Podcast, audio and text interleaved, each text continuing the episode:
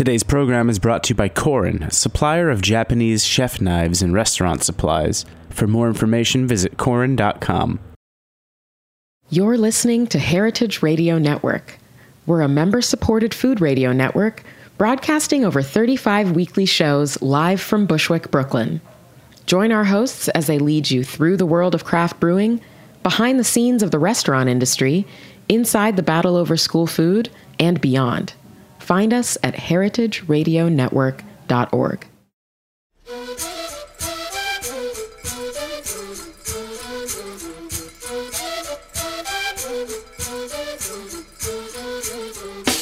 Vengo en busca de respuestas con el manojo lleno y las venas abiertas. Vengo como un libro abierto, ansiosa de aprender la historia no contada de nuestros ancestros. Con el viento que Buenas noches a todos nuestros oyentes. Estamos grabando de noche, pero lo pueden estar oyendo de día también. Esto es Buen Limón Radio. Mi nombre es Diego Senior. Y yo soy Mariana Velázquez. Es un placer tenerlos a todos en este tercer episodio de la segunda temporada de Buen Limón Radio desde Bushwick Robertas en Brooklyn, en Nueva York. Siempre empezamos con una frase y un poema que trae Mariana Velázquez, pero en este caso lo trae un autor chileno, como la cantante que estamos oyendo, un autor que murió hace muy poco y hablaba así. la historia de una tierra saqueada. Vengo con el mundo y vengo con los pájaros, vengo con las flores y los árboles, sus cantos, vengo con el cielo y sus constelaciones, vengo con el mundo y Coplas del vino. Nervioso pero sin duelo, a toda la concurrencia, por la mala voz suplico perdón y condescendencia. Con mi cara de ataúd y mis mariposas viejas, yo también me hago presente en esta solemne fiesta. ¿Hay algo, pregunto yo, más noble que una botella de vino bien conversado entre dos almas gemelas?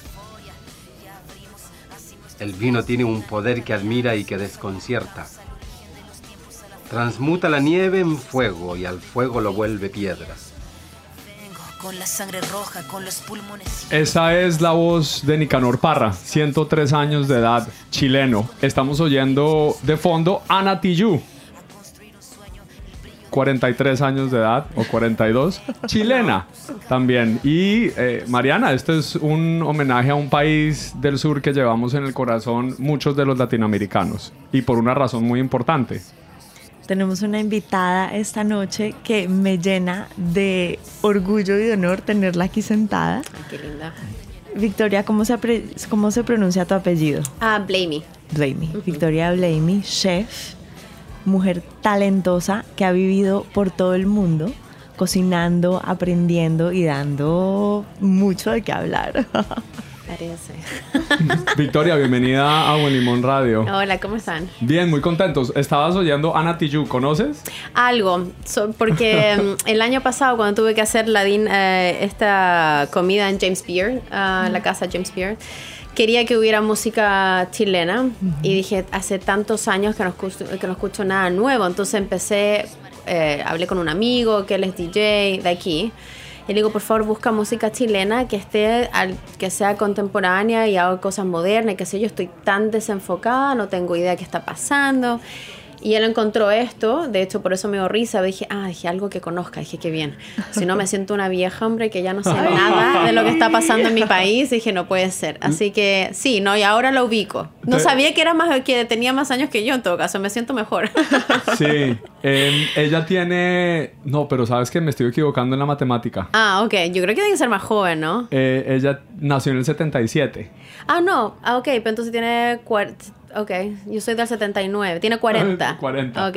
Sí, me, me, me equivoqué en la matemática. 77 sé que na- nació en ese año Ajá. porque en ese año sus papás habían escapado de, Ah, la, claro. de la dictadura De la dictadura. de Pinochet y en el exilio en Ile-de-France, creo que es, de- nació ella. Ah, debe ser. Como mucho, o sea, si no fue Suecia o Francia, claro, claro. Fue Francia. Y entonces, bueno, esa es la voz de Ana Tijoux, que espero que no se moleste al oír este podcast de ella porque pusimos su canción. Y ella tiene 52 años. Ah, ya está ahí el podcast nunca más. Que En nunca más Chile tocamos. muere. Sí, nunca más chileno, ya no sale nadie.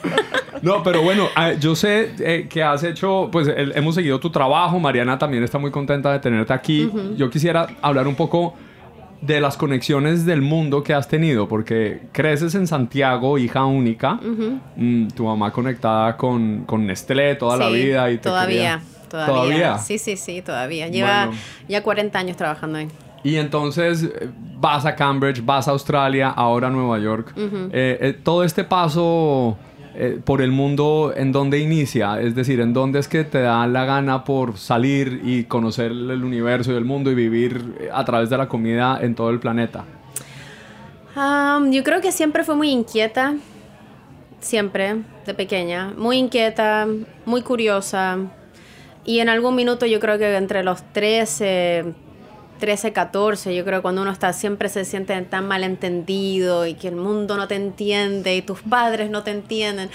Estaba también en uno en la misma onda, pero aparte buscando más cosas en Santiago, más cosas que ver y me sentía un poco mm, no sé si limitada era la palabra, entonces que quería ver más cosas que fueran más raras, más excitantes, más distintas, ¿me entiendes? No? O sea, Chile creo, creo que en un país que en general es, eh, y de hecho étnicamente hablando también, es solo somos todos y somos hispanos, todos menos ahora que está llegando más gente, pero todos hispanos, no hay nadie de color, no hay otra raza distinta, entonces encontraba que era tan aburrido.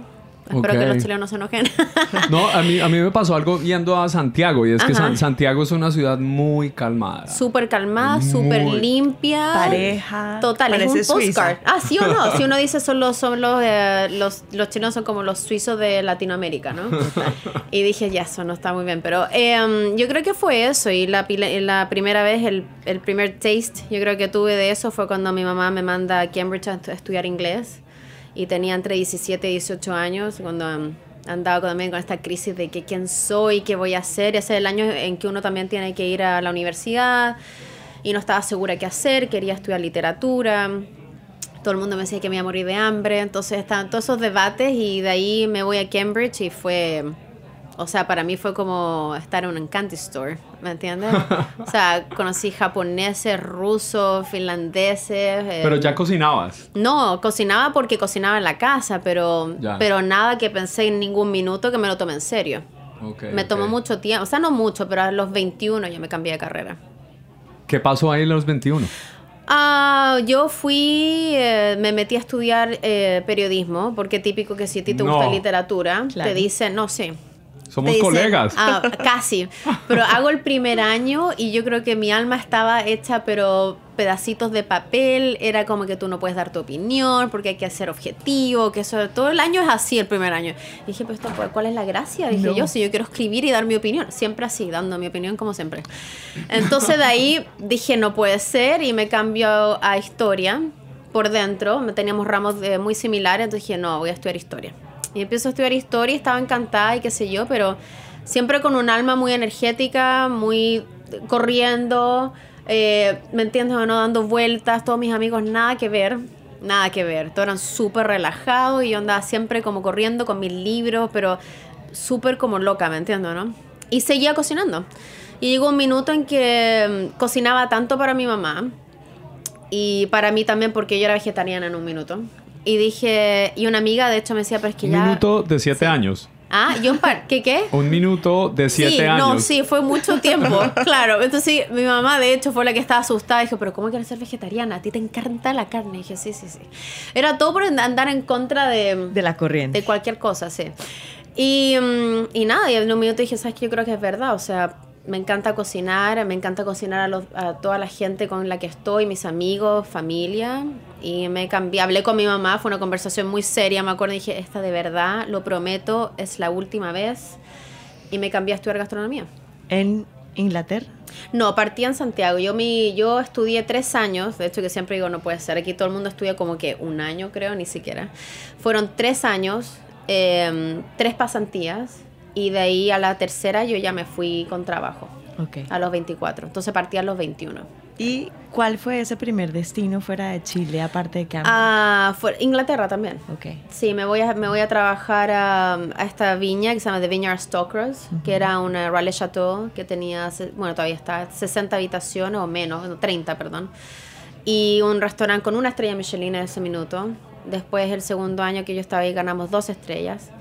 Y partí ahí. Y fue una experiencia mm, increíble que me formó. Lo llevo más conmigo en mi corazón hoy que, que otro, que otro momento. Victoria, un instante Mm. de esa pasantía. Algo, un recuerdo que tengas así, casi, casi tangible. Uf, muchos, ¿sabes? Pero voy a hacer uno que no sea tan terrible. voy a hacer uno que sea PG-13. Eh, no, Tranquila que aquí no hay sensores. Es- no, mira, yo creo que mm, una de las cosas grandes para mí fue... mm, yo era la única mujer, no, perdón, habíamos dos mujeres, pero era la única mm, extranjera. Entonces era, éramos 12, 12 personas. Y a mí me llama mucho la atención que era uno de la, éramos dos mujeres, la, una chica era obviamente inglesa y yo. Y, y me llama la atención que nadie jamás cuestionó que yo viniera de Chile, que yo tuviera un acento, que fuera mujer. Aparte sí, tengo personalidad muy fuerte, entonces siempre fue como una batalla, pero muy divertida, con mucho humor. Em, sí hubieron momentos muy difíciles, pero yo creo que un- para mí lo que me marcó fue que jamás un, un cuestionamiento de yo ser mujer y otro de ser hispana. Me Nada. gusta mucho eso de... Y, y viene mucho a los tiempos de hoy. Impresionante. Lo de ser mujer. Sí, impresionante. En este mundo. Sí, a- yo de hecho una vez eh, hablando con un amigo también de la industria le decía, a mí sí, obviamente yo sí creo que hay abuso en el sentido de mm, el trato es duro, ¿me entiendes o no? Em, y uno tiene que eh, como que hacerse una piel de, uno es- en Chile no dice piel de chancho, que significa Claro, como piel como de- de, cerdo. Nosotros le decimos sí, como sí. tener cuero. ya, poco, uno le dice piel de cerdo, así como dura, ¿me entiendes? no? Sí. Entonces, como que siempre pensaba en lo mismo, porque uno eh, tiene sentimiento, uno se, se pone sensible o qué sé yo, pero, pero a mí jamás me pasó nada, jamás hubo un- ni siquiera una instancia en que ninguna de las cosas que están pasando, que digo, no es que estén pasando ahora, es que uno sabe de eso ahora. Claro. Yo creo que de verdad tuve mucha suerte. Yo creo que fue suerte en haber, uno, que me hubieran ofrecido el trabajo y suerte de haber podido ir. ¿Me entiendes? Pero mm, sí, totalmente distinto. La industria es durísima, Mariana. Tú también has tenido encuentros fuertes de alguna manera con pares eh, masculinos. Sí, no, la verdad es que yo tuve, yo fui muy privilegiada porque también hice unas pasantías en lugares que eran súper poderosos desde el punto de vista masculino, de ser la única mujer Claro. y a los 18 años. Pero tuve mucha suerte, tuve unos mentores maravillosos, pero también sé que en esos contextos, en otras cocinas, las cosas pudieron haber sido muy diferentes. Totalmente. Yo, tuve una- mucha suerte también en ese caso, Mm. sobre todo a esa edad, ¿sabes? Que uno está como Sí, a los 18 sobre todo. súper vulnerable, creyendo ser aceptado, en fin. No, y sobre todo también ser extranjero es, es, es bien distinto. Con acento, todas esas cosas ¿Sabes que que yo lo, insegurizan un pienso, poco. yo lo pienso más ahora, es súper divertido. Jamás me lo cuestioné o fue una barrera en mi mente para nada, ni siquiera encontrar trabajo, hasta que me doy cuenta ahora, como 13 años, 14 años después de que, ah, me podría haber pasado X cosa Claro. y Sí. me podrían haber dicho X cosa y jamás me pasó. Claro. Vamos a seguir aquí en Buen Limón Radio. Eh, vamos a seguir oyendo además música chilena en honor a nuestra invitada y en honor también a la, bu- a la buena comida del continente. Eh, antes de irnos, quería contarte que entrevistamos aquí en Buen Limón Radio a un chef chileno de un restaurante que se llama Boragó. Ah, Rodolfo. Queridísimo. Sí, somos súper amigos. Sí, Buenísima fuimos a la escuela juntos. Sí, sí, no sí. puede ser. Sí, sí, sí. Bueno. Él estaba en el paralelo. Genial, vamos a hablar con, Rodo- con ustedes dos y vamos a hablar de Rodolfo en Buen Limón Radio. Los invitamos a que sigan con nosotros. Esto es nuestra tercera episodio de la segunda temporada en honor a Chile con esta música.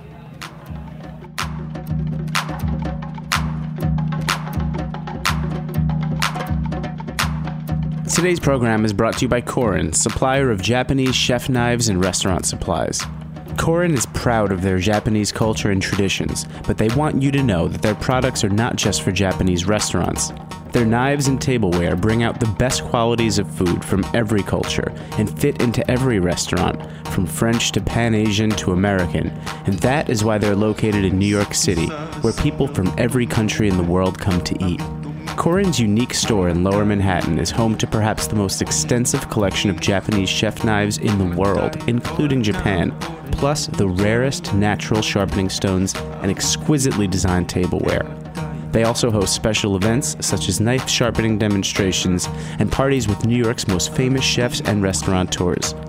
Korin is dedicated to this ideal, bringing the implicit and elegance of Japanese culture to your table, be it in your home or in the finest restaurant.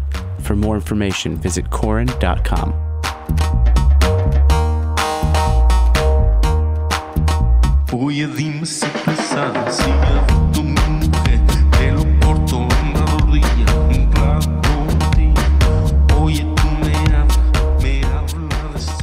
Seguimos en Buen Limón Radio. De fondo estamos oyendo a Nicolás Yar. Hoy en día tiene 28 años. Nacido en. Nueva York, criado en Chile, de familia chilena, Ajá. de papás chilenos, un artista, arquitecto chileno lo tuvo acá en los, en los 80s. Y Nicolás Yar empezó haciendo música, eh, música clásica.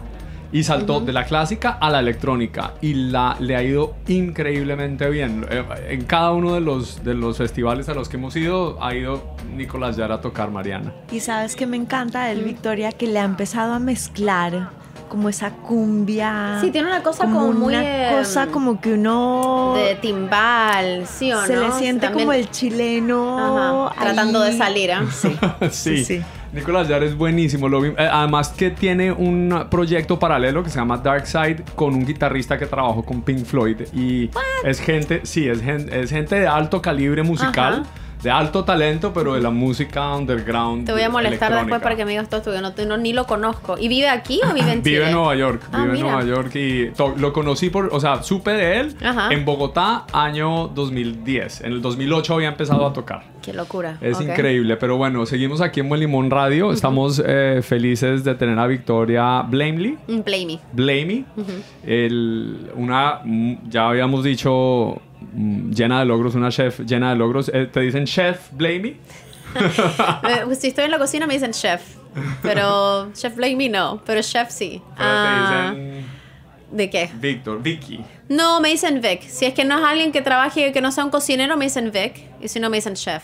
Y me da mucha risa porque este año, o sea, el año pasado me acuerdo que alguien me dice, ¿cómo quieres que te llamemos? Entonces yo le digo, ¿cómo le digo yo? y yo decía pensando, dije, pero sí, mi nombre es Victoria. Sí. Sí, no, pero tú quieres chef, quieres esto. Y digo, trataba de ser súper cool. Le dije, no, no. Llámame por mi nombre. Duró cinco No. minutos. Y le dije, no, no, no. No, no, no. Chef, No, no. chef. Es chef, un no. título que cuesta mucho Hombre, ganarse. Claro, lo que pasa es que fue por lo mismo. Dije, no, no, no, no, no. Algo dentro mío totalmente tradicional salió. Dije, no, olvídalo, no me puedes llamar así, por favor, llame chef. Muy bien, me parece. Lo Ah. celebro, 100%. Bueno, Victoria, entonces, Australia, una experiencia, me imagino, de ingredientes muy paralelos a Chile en ciertas cosas. Ciertas cosas sí, otras cosas muy, muy distintas. Am, igual fue duro. Yo creo que Australia para mí, yo creo que no estaba lista para ir a Australia. Ok, y Australia también es que ha tenido una evolución muy diferente Total, ahora, ¿no? total, total, total. De hecho, me acuerdo de gente que ahora tiene restaurantes que son muy, muy famosos. Eh, creo que Attica es uno de esos. Ujú. Y que me acuerdo del chef haciendo una cena en el restaurante donde yo estaba y, y yo justo me estaba yendo ya a Mugaritz. Pero Australia, yo creo que de verdad, uno, esos cambios que uno hace, yo andaba saltando como gitana, digo yo de repente. Y uno de repente no está lista para vivir los lugares que, en donde uno está. No sé si tiene sentido lo que digo. Completamente. Yo creo que de repente uno tiene el nivel, el nivel de... Una madurez puede ser emocional para aceptar cosas distintas. O, yo andaba muy cuadrada. Yo estaba saliendo de Inglaterra, me voy a Australia. Uf, o sea, No, fue... En Australia donde no hay afán de nada. No, hombre, era no worries. No worries, mate. No. Y yo era así, me quería morir. para uno. No. me quería morir con el pedido cuando llegaba. Y decía, pero hombre, llegaron tres horas tarde. Y yo así, muy enojada, diciendo, qué sé yo.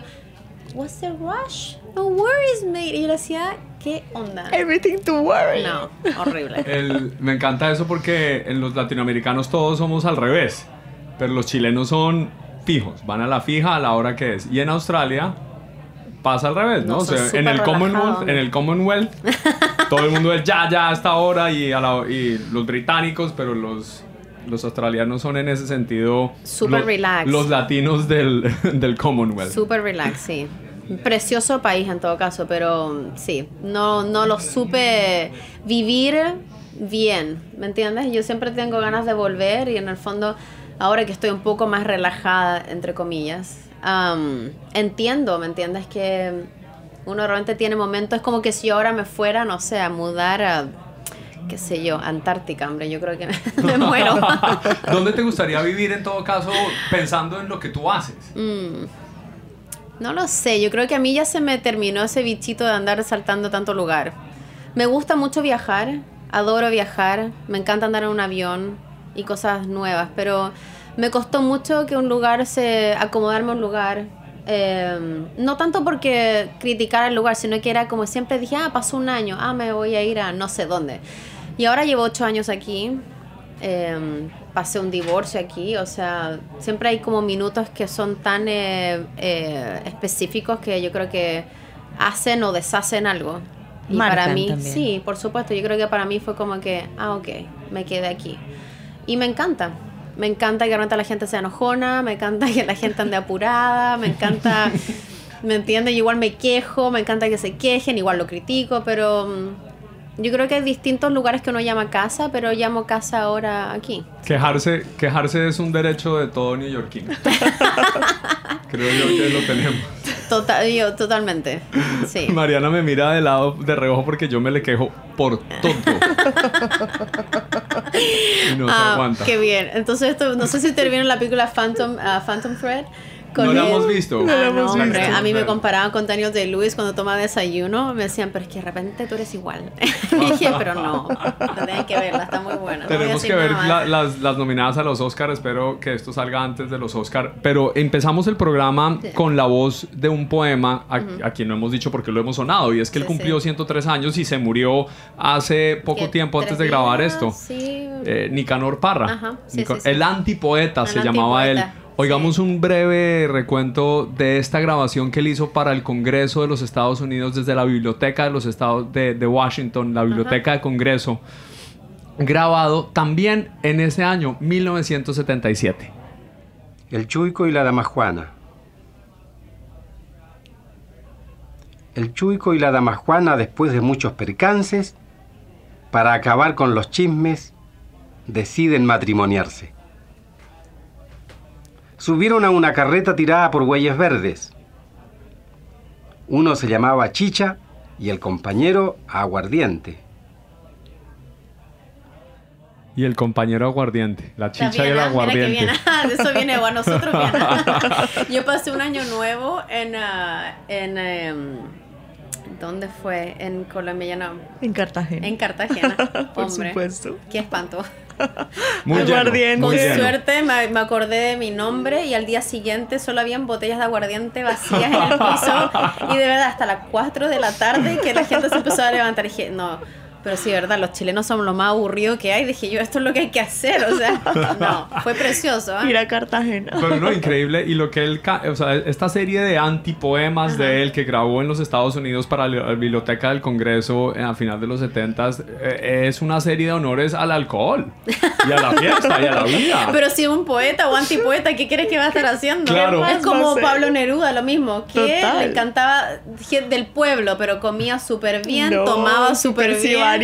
No, total, eso es lo que me, da- me da risa esa época. pero- Tiene, tuvo una hija, tiene una hija que está viva que se llama Colombina, Sí, sí, sí, muy famosa. Colombina Parra. ¿Y qué hace Colombina? No Es sé. precioso el nombre. Sí. No me acuerdo muy bien ahora, pero de hecho es muy divertido. Estaba escuchando, em, no sé si saben de los tres, en la banda, em, un grupo muy, muy famoso de mi época, por eso que estaba, dije, ah, me acuerdo de los tres. Y cumplían 20 años del Unplugged que hicieron en, en Miami. Y sale la, no sé si fue la esposa de Nicanor Parra o la hija, ya no me puedo acordar, la verdad, y qué pena, pero em, cantando porque tocaba folclore. y fue tan bonito porque mm, a uno de repente pierde, eh, pierde el tacto con las raíces de uno cuando está en otro lado. Yo me acuerdo estar en, Argen- en eh, perdón, Australia y ir a escuchar a Gotham Project. Hombre, todo lo que hice fue llorar. Yo no soy argentina, Ah, claro. pero era, era esa te cosa tocaba de... una fibra. Dije, me tocó algo que pensé, que uno que no tenía o dos que no era tan, tan palpable, no sé, era- eh, fue como muy especial. Lloré, me lo, lo disfruté, pero me lo lloré todo, o sea... Qué bonito. Gotham Project además a uno se le, le dan ganas de bailarlo y sentirlo. No, y- es una cosa Sí, pero es espectacular. cosa Y verlo en vivo fue ya, lo vi dos veces, pues vinieron a Nueva York también. No lloré tanto, ah, pero no estaba, es que me Bueno, sentía... hablando, hablando de lágrimas, eh, eh, algunas veces eh, hay un, ter- un término en Estados Unidos que le dicen foodgasm, que uno lo come algo y le dan ganas de llorar de lo delicioso que es, de, lo- de ese mordisco que no se acuerda, de ese mordisco que eh, estábamos hablando en el programa anterior. El transporta. Villano de Ratatouille se, tom- se come Ah, ese, no. ese, ese Es muy Ratatouille buena que le esa- da- esa escena es Esa escena que lo lleva a la infancia. Sí. Esa escena en Ajá. tu vida, ¿cuál es? Ajá. En torno a la comida. Sí. Sí. Va a sonar súper fome, ¿ah? pero eh, aburrido, fome en Chile. En- cuando como mariscos, Cada vez te lleva al mar. cada vez que yo como una almeja me muero. De repente yo voy a Baltasar y yo soy no de la persona que le gusta hacer cosas que sean... Cuando yo estaba en, Ch- en Chambliss, yo estaba haciendo ostras, pero eran todas con miñones especiales, muy distintas y qué sé yo. Pero cuando yo voy a Baltasar me gusta que me den mis almejas y me las como sola y siempre son 12 y estoy sola. Siempre no, no falta la persona que me dice, pero súper bien, ¿ah? Y le digo, sí, ok, déjame sola. Don't talk Ah, to me. me encanta esa, es el, ese eh, gusto del brine del mar. Ese Eso me lleva, eh, me lleva a Chile, me lleva ese olor a yodo y ese gusto como salino. Eh, para mí eso a mí me mata. Y incorporas estos sabores un poco de la infancia de Chile en algunos de tus menús, ¿verdad? Cuéntanos un poco de Meta y la experiencia que tuviste la semana pasada. Mira, fue una experiencia muy linda porque llevaba seis semanas sin trabajar. Yo me fui a Chambliss en diciembre. Ujú. Em, y yo amo, amo cocinar. Entonces fue muy bonito porque no fue tanto solamente sobre la comida, pero fue el entorno. Claro. La gente que fue, fueron un montón de gente que yo conocía, em, par de amigos o amigos que fueron que ni siquiera me avisaron, que en todo caso está medio molesta, pero aparecen súper temprano, tenía idea que venían. Em, y la experiencia fue muy linda porque fue acogedora, eh, fue em, eh, dulce, y son cosas que en general uno no tiene cuando está cocinando. Y la colaboración fue también muy bonito, o sea, cuando encuentras a un argentino y un chileno colaborando, cocinando. No, y aparte no. que estábamos tan respetuosos, tan simpáticos, nos llevamos súper bien, o sea, era como nada que ver. Son muy Sí, civilizados. sí, sí. Y aparte igual, uno se da cuenta que mm, la gente siempre quiere saber qué es lo que llevas del país en tu, en tu cocina, qué sé yo.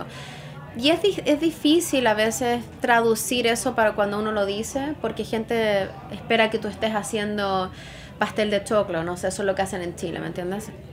Y lo que yo llevo adentro y que me gusta traducir en la comida son recuerdos. Y son el recuerdo, por ejemplo, el año pasado había un plato que era un conejo y eran con arvejas súper cocinadas, así casi que parecían puré. Totalmente en contra de lo que yo aprendí en técnica, en todos los restaurantes Michelin que estaba, pero era una cosa de cuando yo llegaba a mi casa, Sí. había un pollo que estaba cocinado, que se llama pollo arvejado. Y siempre que yo abría la olla, las arvejas súper cocidas, Así arrugadas. a arrugadas, total y con una salsa con un poquito de grasa de pollo pero pero también con una viscosidad tan bonita y me lo comía frío. Y a mí eso es lo que me llevó a hacer el plato que era un, eh, un eh, conejo arvejado pero era un recuerdo. Claro. pero obviamente la mezcla tenía mm, hojas de higo y una mezcla nada que ver a lo que, aparte de las arvejas obviamente, de lo que puede ser ese plato, ¿me entiendes o no? Claro. Pero era, era una cosa de añoranza eh, que quería traducir en, en, en un plato que me identificara a mí, ¿me entiendes? Sí. Entonces yo creo que es algo así. Qué lindo eso, Adi. Pues me fascina el recuerdo. Es, es difícil cocinar desde un recuerdo, pero mm, es lo que te lleva, no sé. Pues es lo que es la cocina con pasión. Sí, eso hablábamos con Rodolfo Guzmán. Ajá. Rodolfo Guzmán, el chef de Boragó, que entrevistamos aquí en Buen Limón Radio, en su hotel. Nos fuimos, nos sentamos a hablar una mañana. Eh, él y yo, Mariana estaba viajando y no, y no, lo pudo, no lo pudo conocer en persona. Me hubieran querido que lo hubieras conocido porque tiene una muy buena energía, muy concentrado en su comida. Total. Eh, total. Muy serio y sensato. Serio como los chilenos. Mírate, ¿En Victoria. serio? Aquí está sentada, queridísima, pero muy seria. No, yo, yo adoro a Rodolfo. Me, es impresionante lo que pasa con la carrera de uno. Nosotros, él estaba en, en el curso paralelo mío. Jamás hablamos mucho. Creo que tuvimos una competencia a la que fuimos juntos y ya sería. Y de la noche a la mañana, o en un minuto yo estoy en Chile, por X razón veo que abre Boragón, mucho antes de que ahora fuera famoso. Después que me decía los problemas que tenía, qué sé yo. Después sé que Boragó lo cambia a otro, a otro local. Pero la, mm, la coma, coma, comadre- camaraderie, ¿cómo se dice? La camaradería. La camaradería que de repente él tiene Es una palabra difícil en cualquier idioma. Sí, hombre, yo dije, ah, eh, él viene y cada vez que nos vemos es, es tan viva, ¿me entiendes? Qué y que bien. debería pasar más. Y de repente una persona me dice, pero qué, qué ingenua me dice que eres tú. Pero le digo, es verdad, de repente no, no tenemos la extender esa mano, tratar realmente de hacer una colaboración, que sea realmente una colaboración por algo más bonito que el nombre de que uno acarrea con uno mismo, ¿no? Y um, a- además, además que cuando le preguntamos a él sobre esa- eh, esos recuerdos de, de Chile, él hace referencia también al mar. Ah, o sea, sí. los dos. Te pregunté Bueno, por pero esa... tú sabes que él era um, hacía eh, skating, water skiing, No, water skiing. no, no, no. No, él era pero súper conocido, creo que le iba a ingenio yo por lo que yo sabía. Entonces, Ok. Mariana.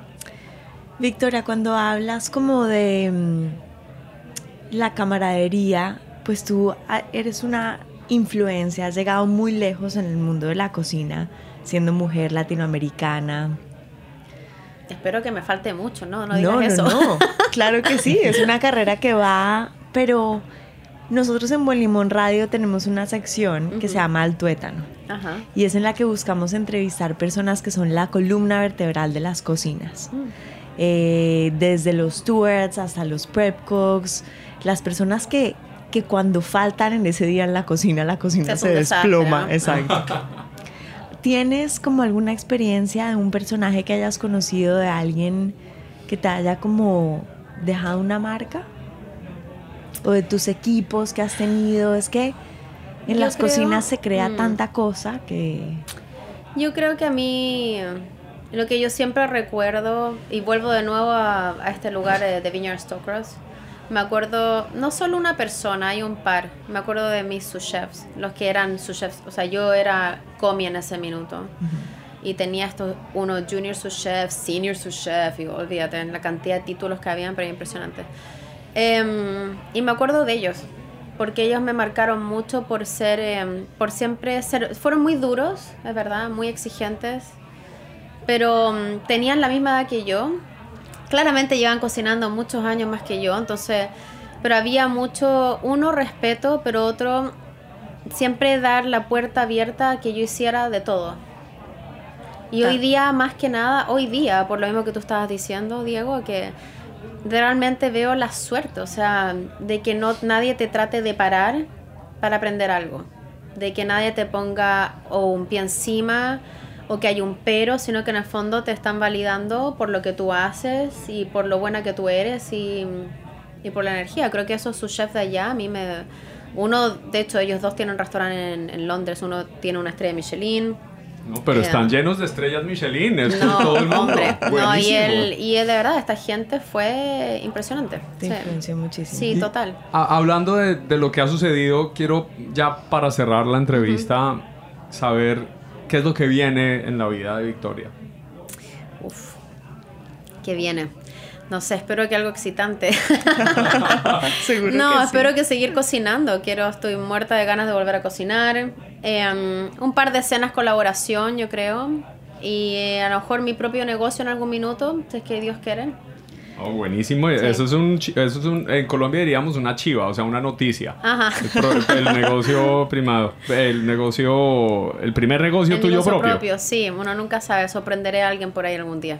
Sí. Victoria, para terminar, a mí siempre me gusta hacer una ronda de preguntas en donde no se vale pensar. Ajá. Lo primero que se te viene a la mente. Uf, como psicología. ¿Vale? vale. Psicología.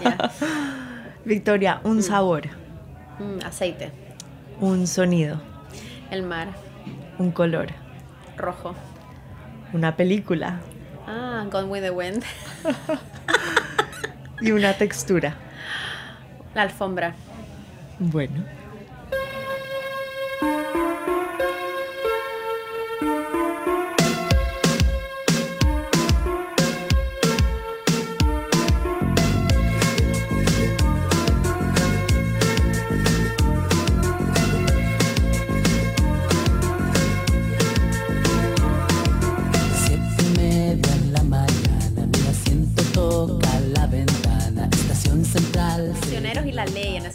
Claro que sí, es que ponemos los prisioneros porque mencionaste los tres y dije, bueno, no, entonces hay que ponerle otros tres que nosotros en Colombia también conocimos y fueron los prisioneros de Total. nuestra época. Sobre todo que venían de. Era toda esta cosa, venía de estrato eh, socioeconómico mucho más bajo.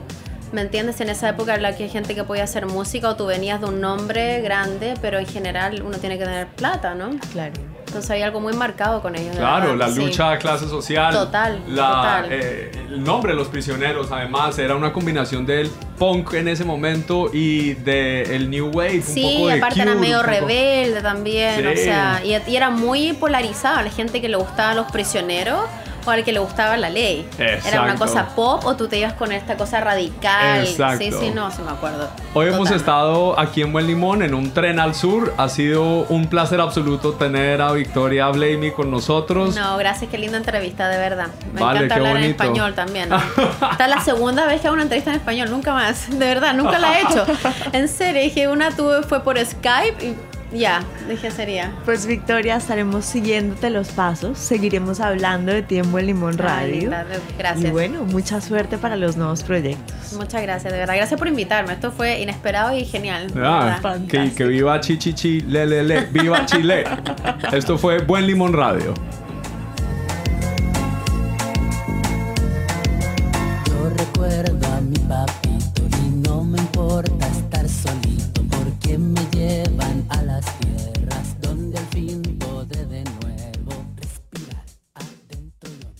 Thanks for listening to Heritage Radio Network, food radio supported by you.